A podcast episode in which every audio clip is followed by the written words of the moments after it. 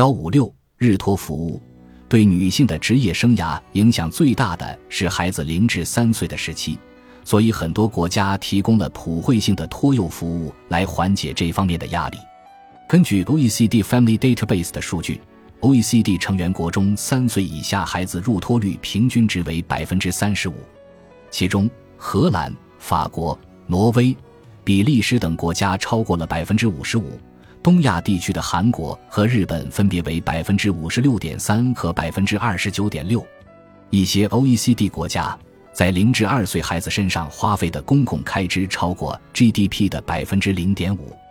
二零一七年的数据显示，韩国政府将 GDP 的百分之零点四八用于零至二岁小孩的托幼服务，挪威为百分之零点六四，而在生育率较高的瑞典，这一比例已经超过了百分之一。法国以其为学前儿童提供卓越的政府支持而闻名于世。政府不仅免费给每一个孩子提供幼儿园服务，而且日托服务也是免费的。二点五个月到三岁的孩子可以被托管在一个日托中心，这些日托中心由地方政府和州政府资助，并免费为高收入群体之外的大多数人服务。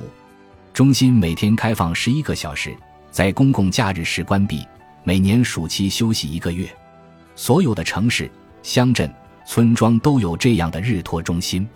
有一些雇主会为其雇员提供日托中心，通常位于工作场所或者距离工作场所很近。对那些在家雇保姆的人来说，费用的一部分是免税的。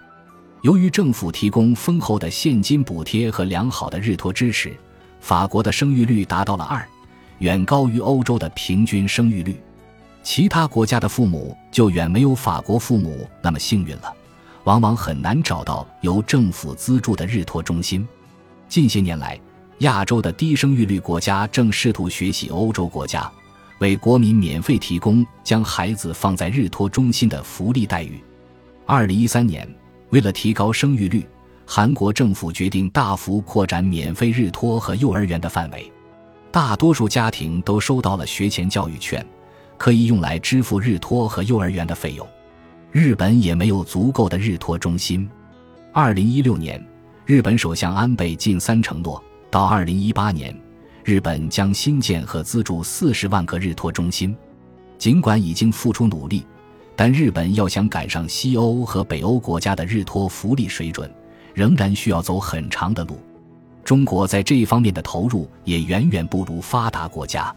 根据国家卫健委的最新数据，零至三岁婴幼儿各类托幼机构的入托率仅为百分之四，远远低于世界平均水平。